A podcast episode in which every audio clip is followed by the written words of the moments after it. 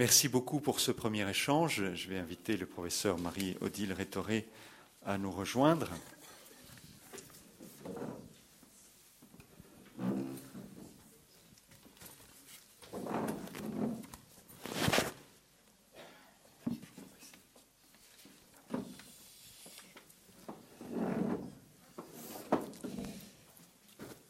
Professeur, merci beaucoup d'être euh, parmi nous ce matin.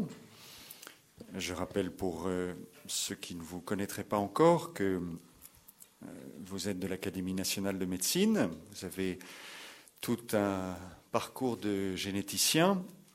Vous êtes directeur de recherche honoraire à l'INSERM et directeur médical à l'Institut Jérôme Lejeune, puisque vous avez travaillé en collaboration étroite avec le professeur Jérôme Lejeune pendant de, nombreuses années.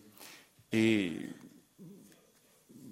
votre euh, expérience unique de consultation auprès de patients atteints de trisomie vous a amené notamment à publier Trisomie 21, guide à l'usage des familles et de leur entourage. Merci professeur de nous donner ce matin votre réflexion de croyant. Merci beaucoup de me permettre de partager euh, cette matinée avec vous. Prendre soin de soi, de son corps, de son esprit et de celui qui habite en nous et nous fait vivre est essentiel si l'on veut prendre soin des autres. Oh, ce n'est pas toujours facile et cela demande beaucoup d'humilité. On ne peut pas faire tout tout seul. On ne peut pas être de garde 24 heures sur 24, même auprès de ceux que l'on aime le plus, les parents âgés, parfois difficiles, quelquefois en fin de vie, enfants particulièrement adorables quand ils dorment, mais qu'il faut surveiller comme du lait sur le feu, enfants handicapés, enfants qui vivent de grandes souffrances, qui sombrent dans l'anorexie, les tentatives de suicide, la drogue, l'alcool. Il faut savoir se faire aider, demander conseil, et accepter, si nécessaire, de passer la main. Accepter que le bonheur passe, que la paix s'installe par une autre personne que soi est sans doute l'une des plus grandes preuves d'amour que l'on puisse donner à ceux que l'on aime et qui souffrent. Dans ce prendre soin de soi, il n'est pas question de sombrer dans le principe de précaution dont on nous rabat les oreilles et qui peut être parfaitement stérilisant. Avoir peur de tout, à l'avance, parce qu'on dit que cela pourrait être dangereux, n'est pas une attitude raisonnable, ni digne de l'homme que nous sommes, fragile, certes, est tellement compliqué que Saint Irénée n'a pas hésité à écrire L'Esprit est descendu dans le Fils de Dieu, devenu Fils de l'homme, pour s'habituer avec lui à habiter le genre humain, à reposer parmi les hommes à habiter l'œuvre de Dieu pour les renouveler de leur désuétude dans la nouveauté du Christ. Alors n'ayons pas peur d'assumer nos responsabilités que nous avons choisies dans ce monde où le développement scientifique et technique peut paraître terrifiant. Grégoire de Nice donne la clé de la force sur laquelle nous pouvons compter. Sache combien le Créateur t'honore plus que le reste de la création. Le ciel n'est pas à l'image de Dieu, ni le soleil, ni les astres si beaux, ni rien de ce qui apparaît dans la création. Toi seul es l'image de la nature qui dépasse toute intelligence. Toi seul ressemble à la beauté incorruptible. Tu es l'empreinte de la vraie lumière, et si tu la regardes, tu deviens ce qu'il est, lui, si grand, lui capable de tenir dans sa main toute la création, devient tout entier contenu en toi. Il habite en toi, sans se sentir à l'étroit lorsqu'il entre dans ta nature. Il l'a d'ailleurs dit, j'habiterai au milieu d'eux et j'y marcherai. Prendre soin des autres, c'est d'abord prendre le temps de les écouter, de les regarder, non pas de les observer, de les regarder, et de leur faire comprendre, de leur faire saisir que l'on a compris leur message, même s'il n'y a pas de réponse dans l'immédiat. Que dire face à cet appel? Vous savez, quand on voit son enfant se cogner la tête contre le mur, baver du sang à force de se mordre les lèvres et les doigts, c'est difficile de traduire ce que l'on vit à ces moments-là avec des mots paisibles, des mots de tous les jours. C'est insupportable de ne pouvoir rien changer de notre enfant de ne pas trouver une compréhension réelle des proches, dépassés par les événements. Mais y a-t-il quelque chose à comprendre? Et puis, il y a des difficultés dans le couple, entre les frères et sœurs, les accusations réciproques, les impatiences, les portes qui claquent, les, vacances gâchées. C'est vrai, on a l'impression que pour certains, il n'y a rien à faire. Sinon, peut-être, de toutes petites choses qui peuvent transfigurer la situation. Par exemple, lors d'une consultation, appeler l'enfant par le surnom qu'il entend à la maison. Lui dire que sa robe est jolie, que ses lunettes sont belles, offrir une peluche, un jouet, un bijou, un livre à un enfant handicapé ou atteint d'une maladie grave qui vient en consultation le jour de son anniversaire. Il faut le préparer à l'avance, être de connivence avec l'ensemble du service pour faire ça. Lors d'un appel téléphonique de parents qui se présentent par leur nom de famille, répondre en disant tout de suite le prénom de leur enfant.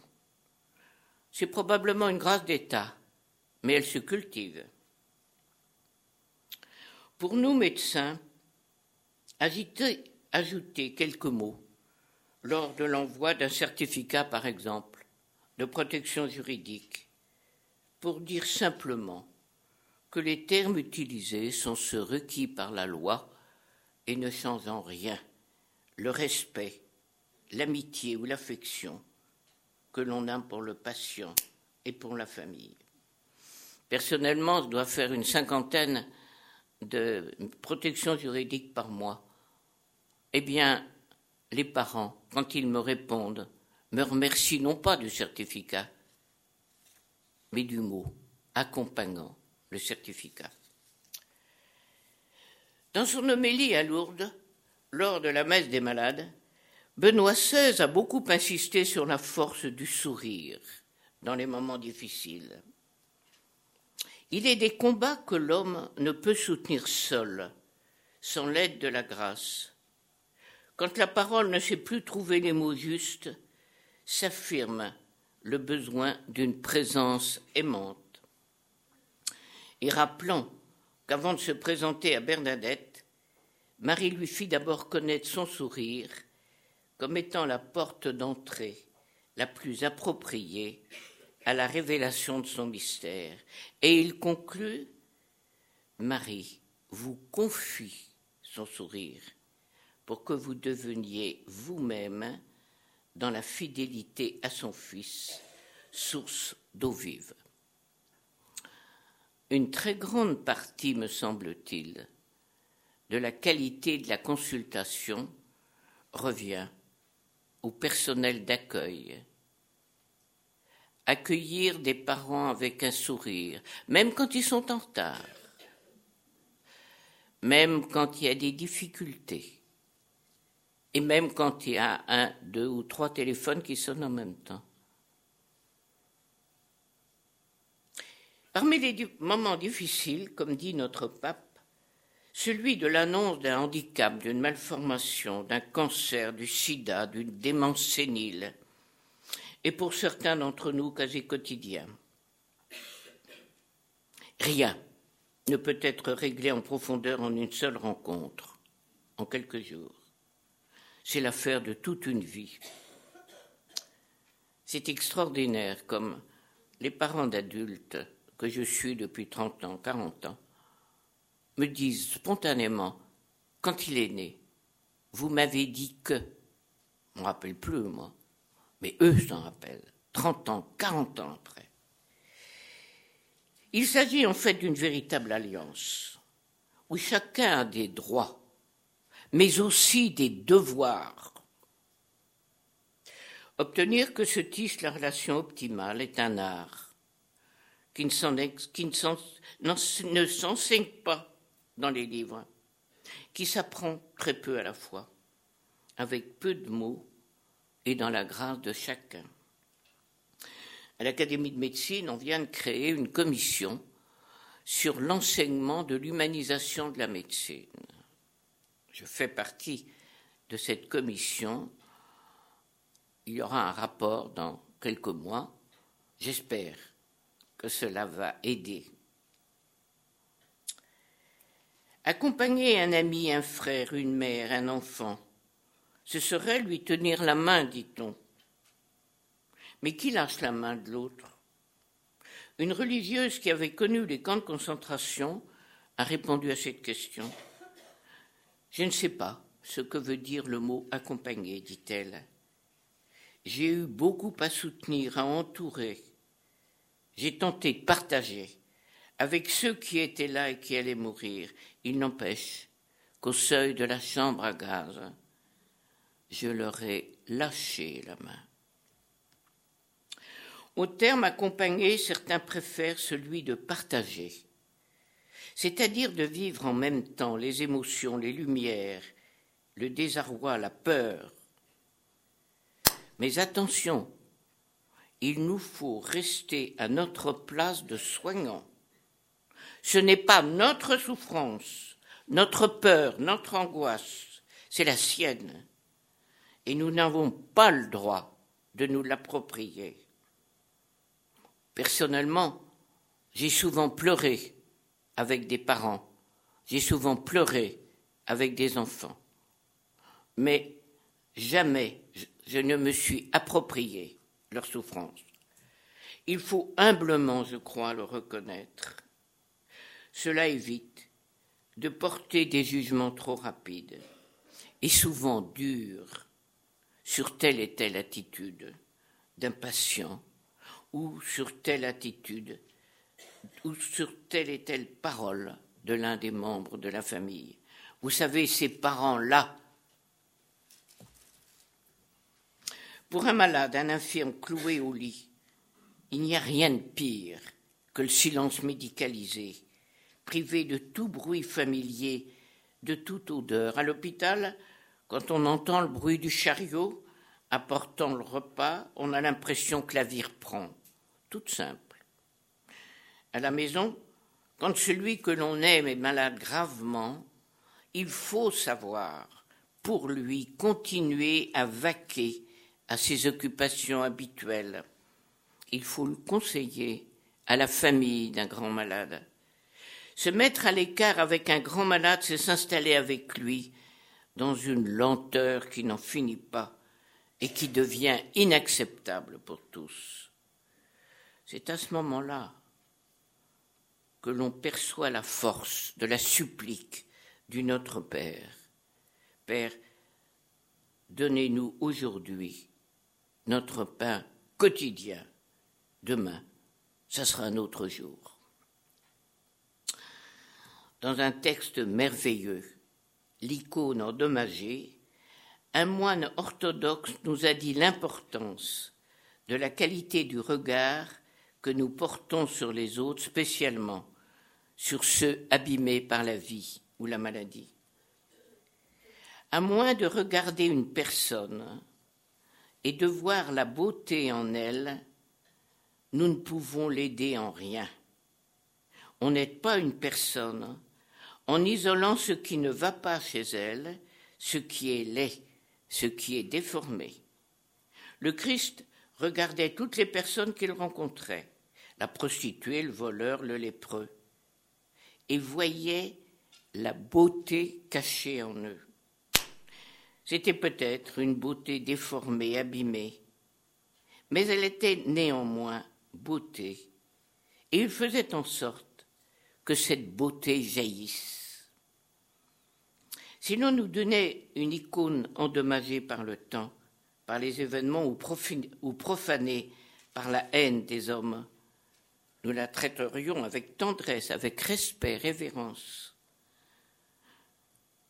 c'est à ce qui reste de sa beauté, et non à ce qui en est perdu, que nous attacherions de l'importance. C'est ce que nous devons apprendre à faire avec les autres. Lorsqu'il m'est demandé d'examiner un petit enfant très mal formé, il m'arrive bien souvent, sous prétexte de ne pas me faire mal au dos, de me mettre à genoux devant son berceau. Et alors, j'ai la grâce, car c'est une grâce, je pense, de voir en lui non plus seulement la trisomie 13 ou le spina bifida, mais l'enfant de Dieu, le frère de Jésus-Christ, en qui Dieu a mis tout son amour. Avoir l'enfant de Dieu dans les bras, ben c'est pas rien. Et cela doit se voir, car bien souvent, il se passe quelque chose à ce moment-là. Et le dialogue avec les parents ou le personnel hospitalier n'est plus le même. C'est un peu comme ce qui s'est passé au moment de la transfiguration, je pense, lorsque les apôtres ont vu l'essentiel dans l'homme Jésus avec qui ils avaient parlé, mangé, marché. Faire en sorte que la beauté cachée de cet enfant jaillisse comme le disait le moine orthodoxe de tout à l'heure, voilà sans doute notre vocation, le professionnel, de médecin chrétien.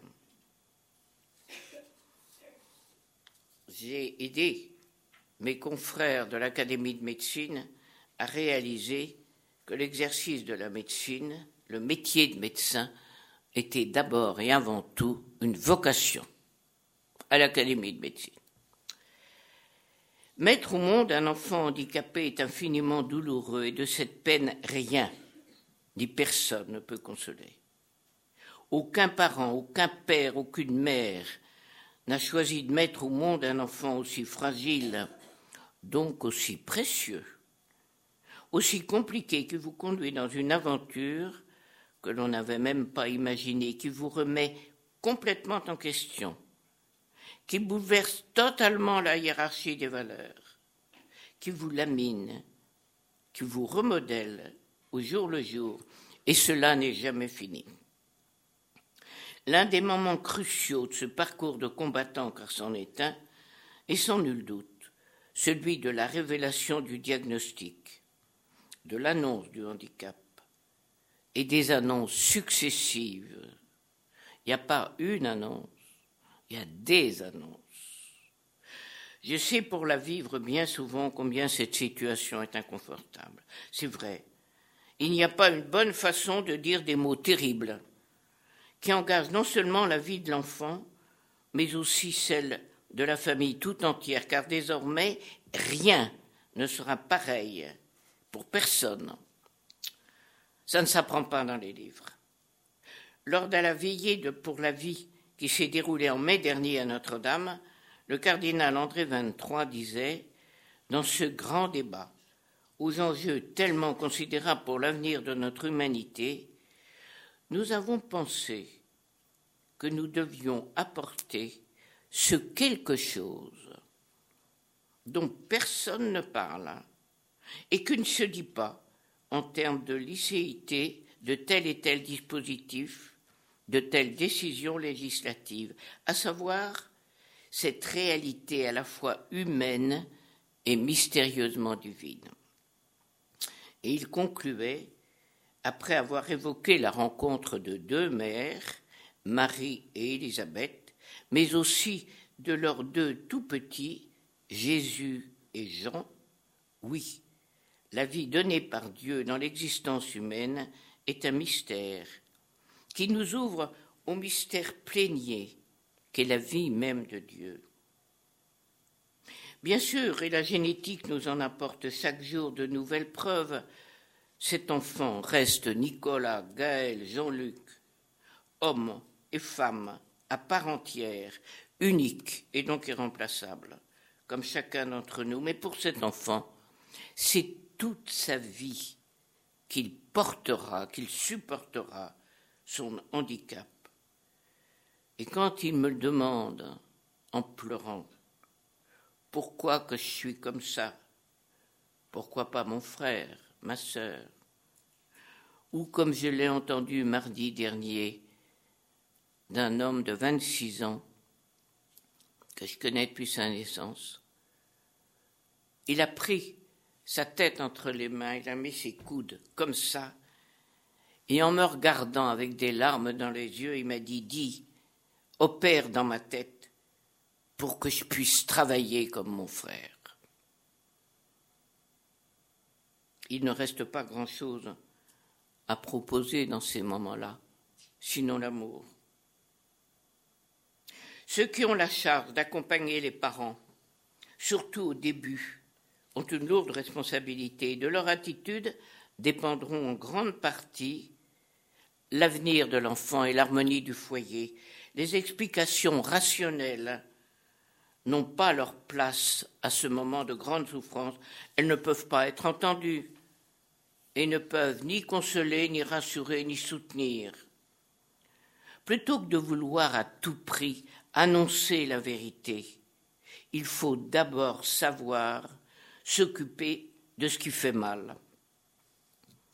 L'annonce rapide d'un diagnostic n'est justifiée que si elle est indispensable au démarrage immédiat d'un traitement.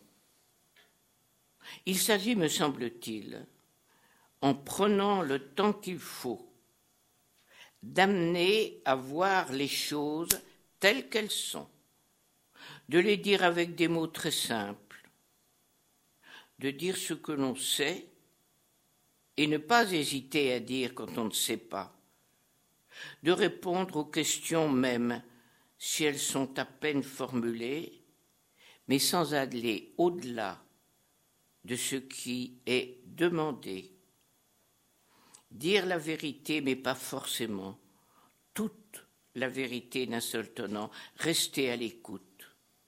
Amener les parents ou le patient à dire eux-mêmes les mots qu'ils redoutent d'entendre de notre bouche. Ainsi la vérité ne tombera pas comme un coup près, cassant définitivement toute espérance, et ne sera pas reçue comme une condamnation, mais dite par les intéressés au moment et avec les mots choisis par eux. Elle libéra de l'angoisse, de l'incertitude, de cette attente intolérable du diagnostic. Il n'y a pas de solution toute faite permettant d'être à la hauteur de ce qui nous est demandé face à toutes ces questions. Plus exactement, il n'y en a qu'une. Et elle nous a été rappelée par Benoît XVI dans son encyclique Dieu est amour. Le fait de pouvoir aider les autres n'est ni un mérite, ni un titre d'orgueil. Cette tâche est une grâce.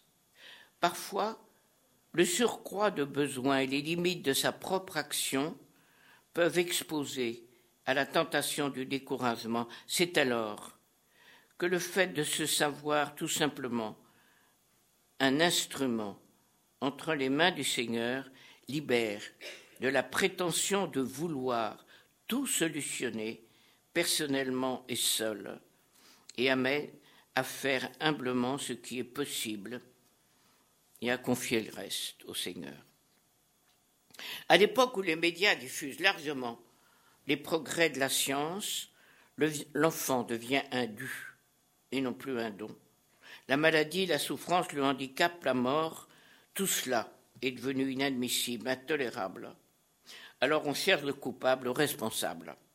On engage des procédures pour le punir. On veut tourner la page, trouver la solution immédiate pour que la vie reprenne figure humaine le plus vite possible.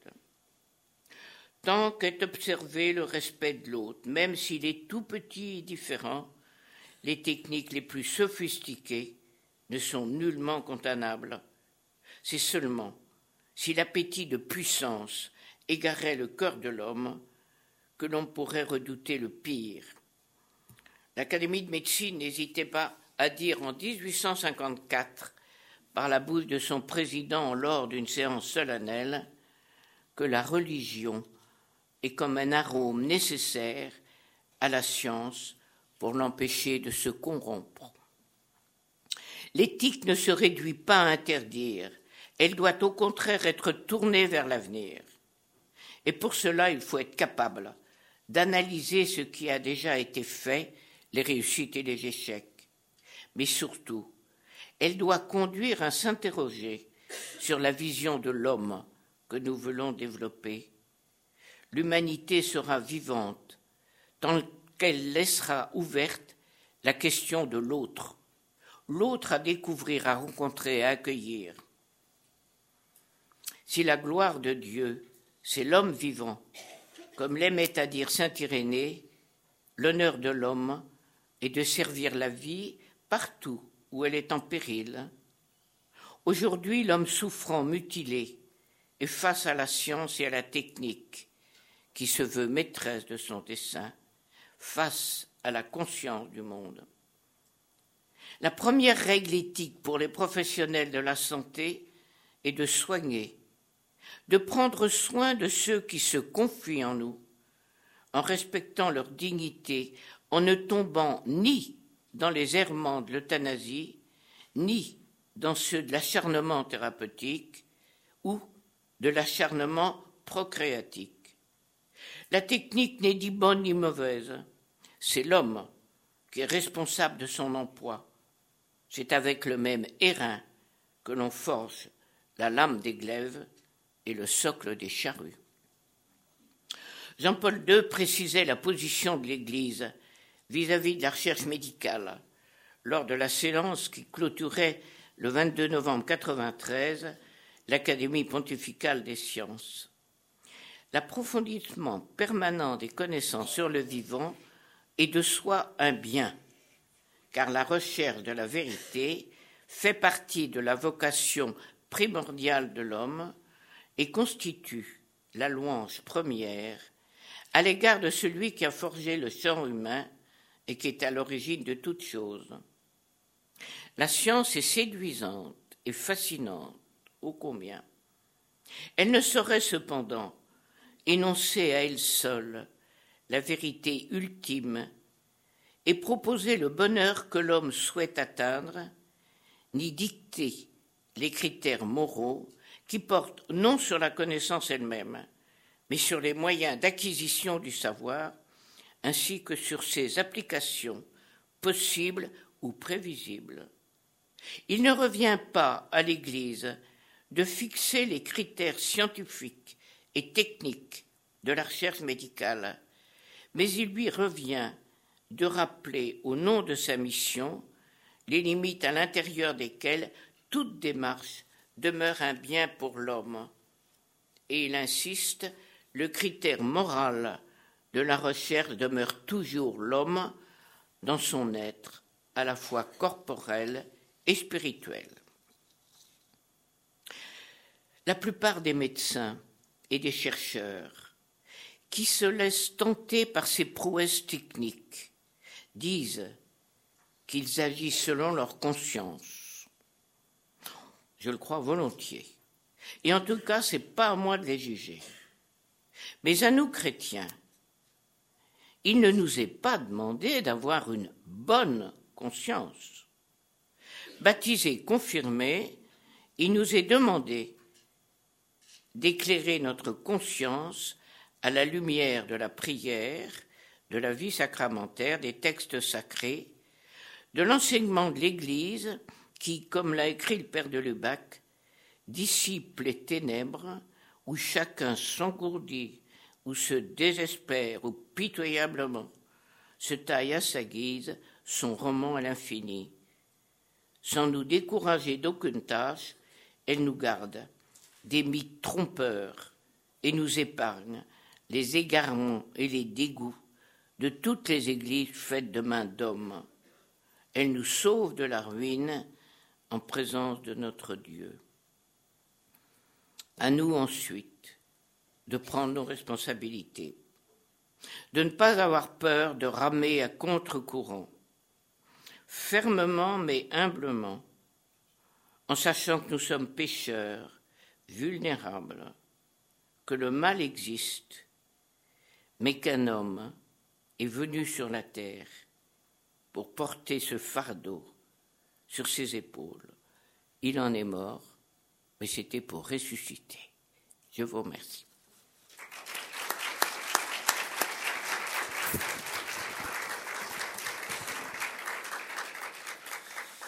Merci beaucoup, professeur. Merci de cette réflexion, s'appuyant sur euh, toute votre euh, longue expérience au service, notamment des enfants porteurs de différents handicaps et de leur, euh, et de leur famille et de leurs proches.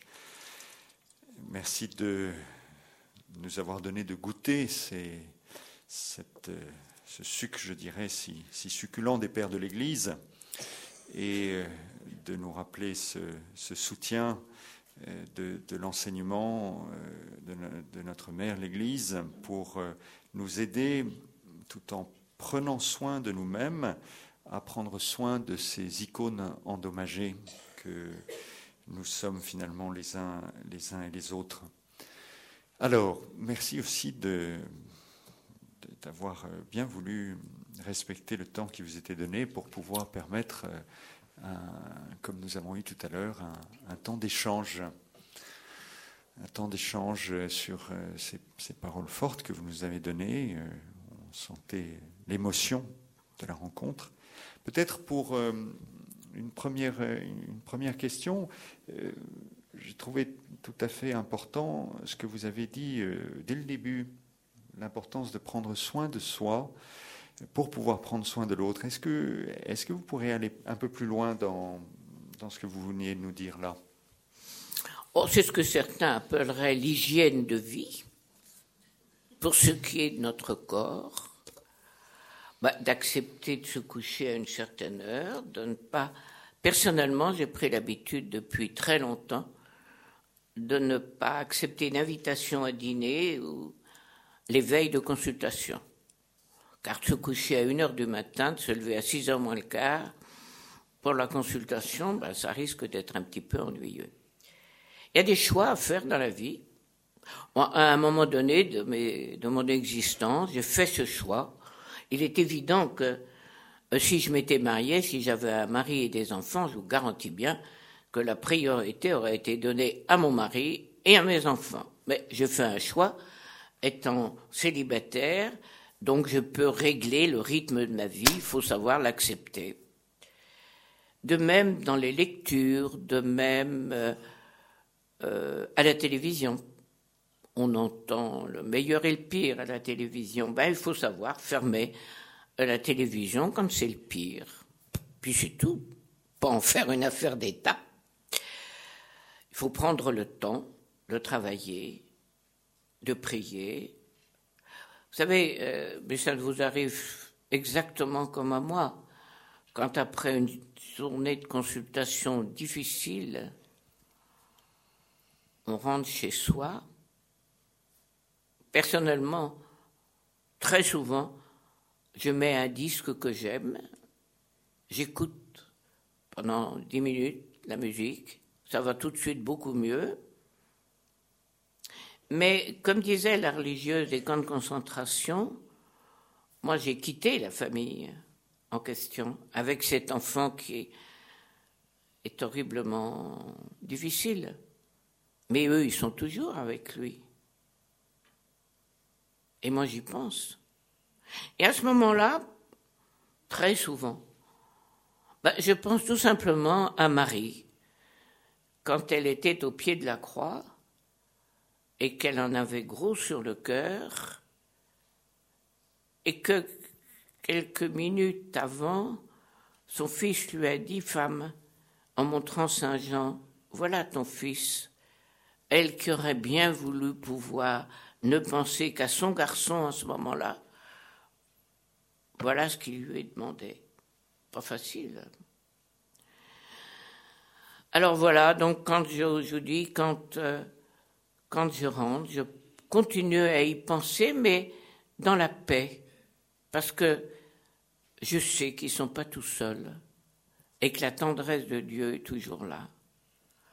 Je crois que pour moi, généticienne, ce qui est justement euh, le mystère de la communion des saints n'est pas un mystère. Je reste en lien très étroit avec mes parents qui sont morts, bien évidemment, mais ce lien avec tous ceux qui nous ont précédés, Bon, ça c'est peut-être la généticienne qui parle, mais ce qui me fait vivre en moi fait vivre mes parents. Le code génétique que j'ai, le secret de ma petite personne, euh, il y en a la moitié de papa, la moitié de maman, la moitié de ma lignée paternelle, la moitié de ma lignée maternelle. Et c'est ce qui arrive à tous nos petits trésors. Et ce petit enfant qui a je ne sais quelle maladie génétique, chromosomique, tout ce que vous pouvez imaginer, mais le secret de sa personne est intact. Et la génétique moléculaire à son plus haut niveau nous permet de l'affirmer. Et quand merci à, à, Magnificat de nous permettre de retrouver tous ces textes des pères de l'Église régulièrement, c'est là ma source, je ne saurais trop vous la cacher.